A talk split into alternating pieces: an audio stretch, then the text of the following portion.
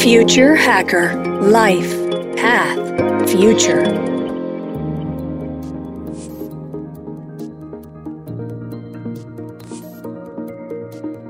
Olá pessoal, bem-vindo ao Future Hacker. Meu nome é André Chaves e temos aqui um convidado especial, que é o Cláudio Bauman. O Cláudio, ele é diretor da Akamai na América Latina, ele lidera a parte de vendas né, da região, e ele ingressou na Akamai em novembro de 2019, quando a empresa adquiriu a Exeda. Ele, inclusive, foi cofundador da empresa e foi sempre um forte defensor e parceiro da Akamai por vários anos, ajudando a construir um negócio forte que se expandiu por vários países da região. Ele traz na Akamai muito conhecimento, né, setor de telecomunicações, TI da América Latina, incluindo mais de 25 anos de experiência em funções como operações, vendas, marketing, desenvolvimento de negócios e M&A. Bem-vindo, Cláudio, ao Future Hacker. Obrigado, André. Um prazer estar aqui e conversar com você e com a sua audiência. Prazer é nosso. Vou explorar aqui temas bons, polêmicos. Me conta um pouco da tua trajetória.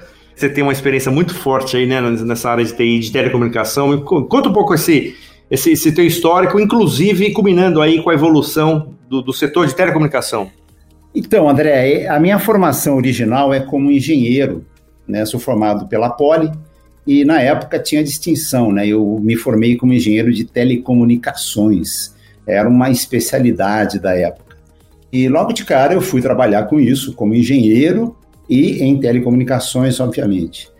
Ao longo da minha carreira, eu passei por várias empresas como executivo, né, em variadas áreas, como você já falou, mas eu acho que o que vale a pena a gente explorar um pouquinho, talvez que possa ser enriquecedor né, para a sua audiência, é o seguinte: quando eu comecei em telecomunicações, as empresas eram absolutamente rígidas, eram empresas de engenharia e tinha que ser assim. Se você pensar, no começo de carreira, final dos anos 80, era muito difícil. Se você fosse fazer uma comunicação de São Paulo para Tóquio sem ter tudo absolutamente amarradinho, claro, preciso, isso seria bastante complicado se não tivesse um conjunto de regras, normas e procedimentos absolutamente padrão, desde o seu telefone em São Paulo até o telefone da outra pessoa lá em Tóquio. Convivendo com isso, eu falei, pô, interessante, mas o que mais que tem? Aí começou a época de transmissão de dados, quando os computadores passaram a se ligar, a se comunicar entre si.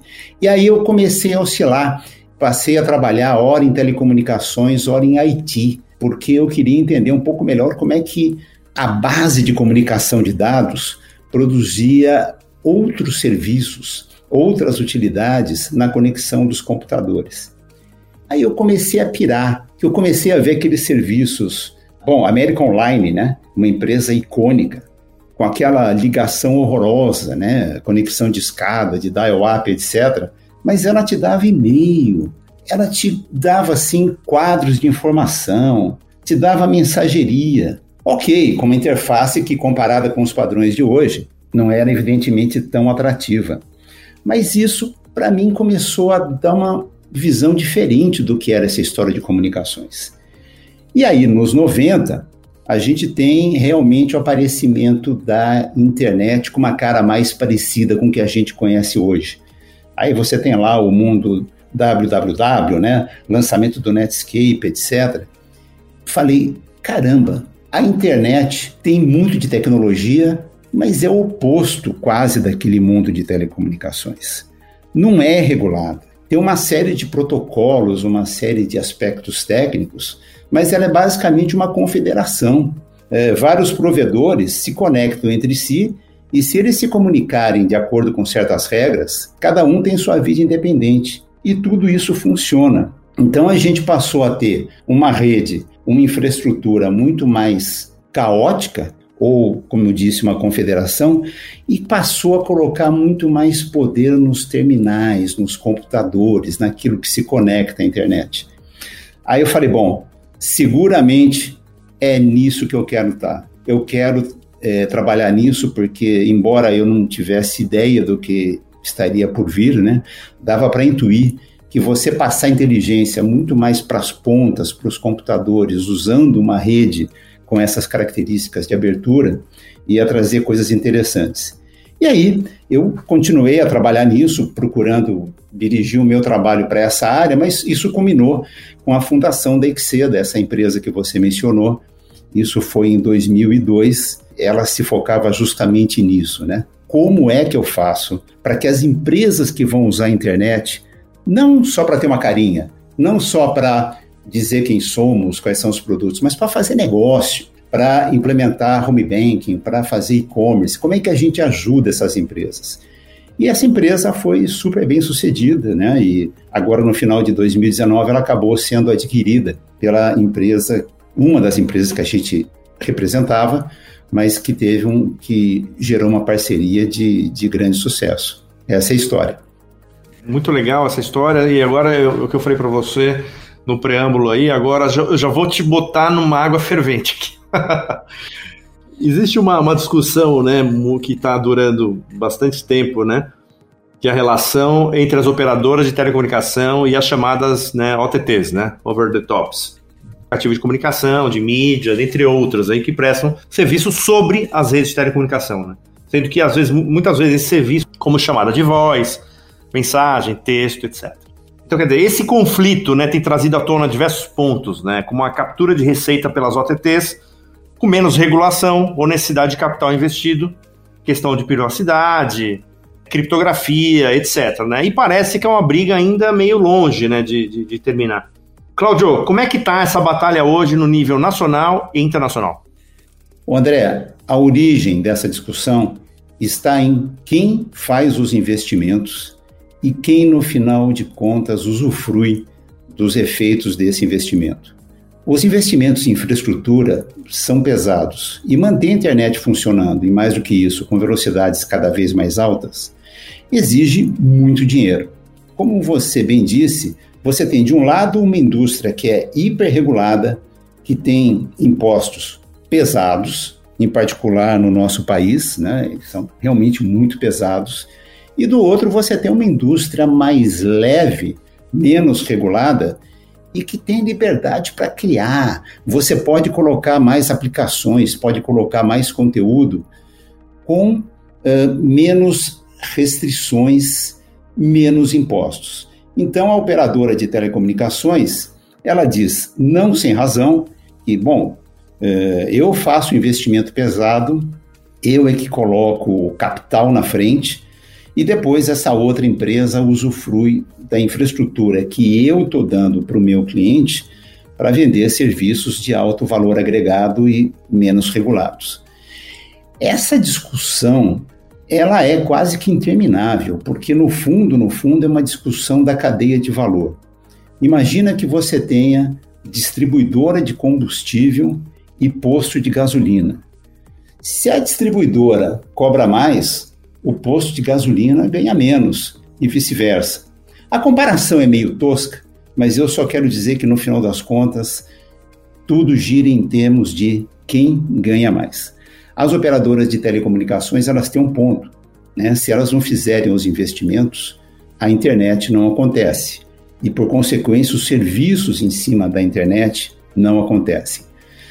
Quem oferece os serviços diz: bom, você cobra do seu cliente pelo acesso, né? Você cobra pelo 4G, você cobra pelos gigabytes é, trafegados. Então, eh, os mecanismos já existem para se regular nesse sentido.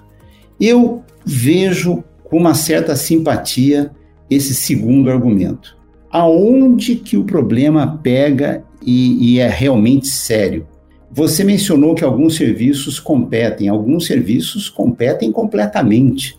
Até há pouco tempo atrás, você tinha o celular que você usava lá para voz, usando os serviços de voz da operadora, e você usava 4G para o chat, para o seu e-mail e coisas do tipo.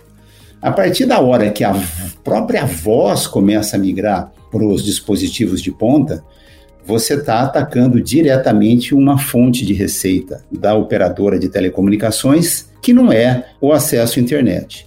Então, essa discussão não tem certo nem errado e eu acho que a gente nunca vai terminar de tê-la.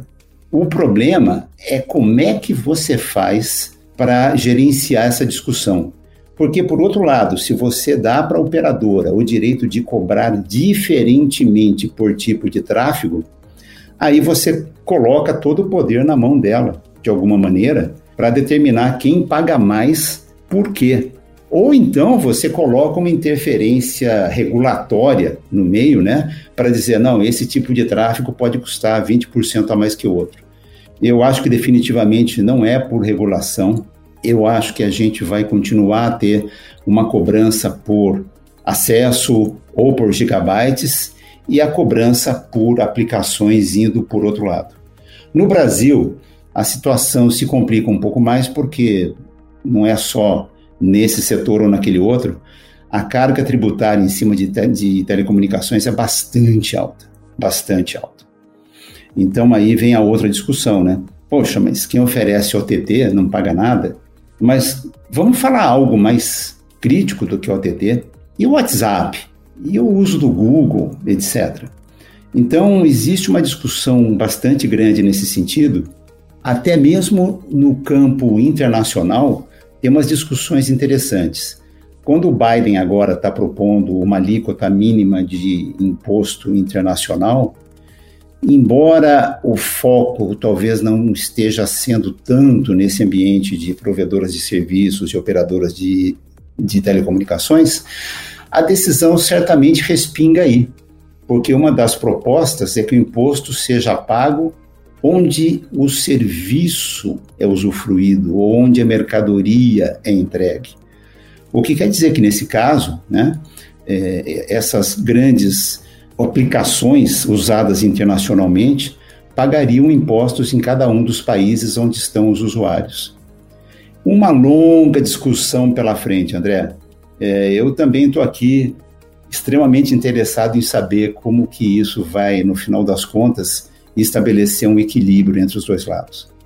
Não, muito interessante esse, essa discussão. Eu estava até, inclusive, estudando um pouco nesse tema, e é engraçado que também aí tem o advogado do diabo do outro lado, né? Que fala o seguinte, né? Pô, no Brasil, quer dizer, é uma, uma, tem uma espécie de cartel da telefonia, né? As quatro grandes empresas né, da área dominam completamente o mercado e são amplamente protegidas pela Anatel, né? Quer dizer, como inibição de entrada de novos concorrentes no novo mercado, né? O que temos aí é um grande monopólio dessas empresas com conivência de participação do Estado. Então, ou seja, é o que você falou, né? É uma, é uma, é uma discussão, eu não sei se tem fim, mas o que, qual você acha que é, que é, que é o futuro desse, de, especificamente desse mercado nacional? Você acha que ainda é, pensando em futuro, né? A gente, como a gente é aquele future hacker, eu não tenho como deixar de explorar aí a tua, tua, tua visão de futuro. Você acredita que ainda esse mercado vai ser dominado por quatro operadoras ou serviços de telefonia no país? Veja bem, quando você fala de grandes infraestruturas, não é só no Brasil. Alguém pode discutir se a Anatel ela é mais ou menos pró-operadoras ou se existe uma maior ou menor proteção.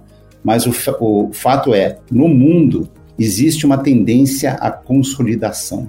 As grandes infraestruturas de telecomunicações e, por consequência, de suporte à internet, elas tendem a se consolidar porque esse é um negócio de escala. Não funciona sem escala. O que sim a gente pode ver, e eu acredito que isso seja uma tendência que nos dê mais opções, sejam pequenos operadores regionais, locais, como a gente vê, né? Tem algumas empresas que exploram áreas não totalmente cobertas pelas grandes operadoras e conseguem ali oferecer um conjunto de serviços interessante consegue inclusive atingir determinadas regiões ou áreas habitadas que não seriam atingidas normalmente pelas grandes operadoras.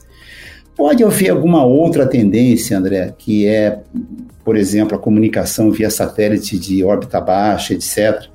Mas, pelo menos no futuro visível, mesmo que a gente queira falar de um futuro um pouco mais distante, como é o objetivo desse programa, o custo de fazer é, uma, um, um lançamento de muitos satélites para criar uma rede de satélites de órbita baixa também é caríssimo, entendeu? Então, aí também a gente vai ter possivelmente algumas poucas empresas que vão limitar a concorrência. Eu acredito que realmente as opções possam vir de pequenos operadores locais, e aí sim acho que faz sentido uma regulação para que elas tenham facilidade de se interconectar às grandes operadoras, de tal maneira que elas não tenham prejuízo no seu negócio. Interessante, muito interessante. Vamos só mudar um pouquinho do tema aqui, Claudio. Estamos observando aí, né, a, a entrada do, do 5G, né, que vai transformar muito, principalmente o mercado de IoT, né? O mundo está preparado para a segurança de dados com essa explosão de conectividade que vai ter do IoT? A resposta é: estamos preparados e não estamos é, preparados. Isso muda no dia a dia. Quando você imagina hackers do mal, né? O pessoal que gera ameaças na internet, etc. Muita gente costuma pensar nessa figura como uma figura romântica.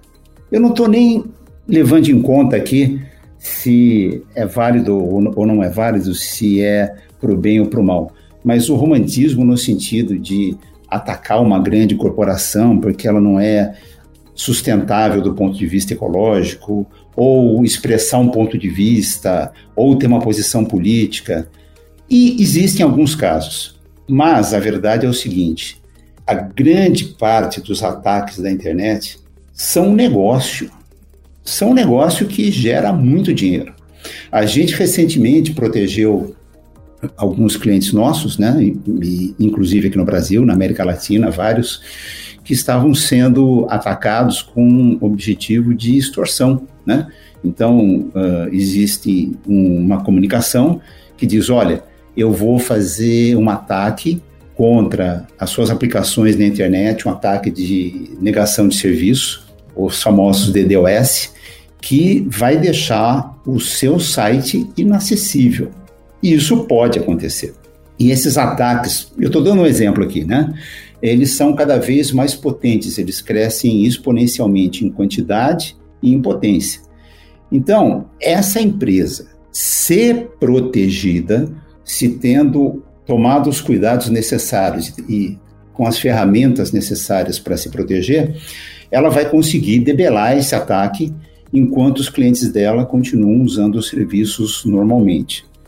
Mas veja bem, se é um negócio, tem gente trabalhando nisso. Então, para cada nível de proteção que existe, vai ter daqui a pouco um ataque mais complicado, mais sofisticado. Para cada proteção adicional que você coloca, as pessoas que trabalham para gerar ameaças vão estar trabalhando na contramedida contra aquela defesa. Então, a resposta para a sua pergunta, ela nunca vai ser sim, estamos. Ela vai ser sempre estamos sempre gerando novas soluções e novas proteções para criar uma proteção adequada. Mas é uma guerra sem fim. Ela jamais vai terminar pelo objetivo de business, né? Que, que gira agora em torno dos ataques e das ameaças, especialmente as grandes empresas. Né? Cláudio, a gente vai finalizar aqui o primeiro bloco. A gente agora vai entrar um pouquinho mais de futuro aí no segundo episódio.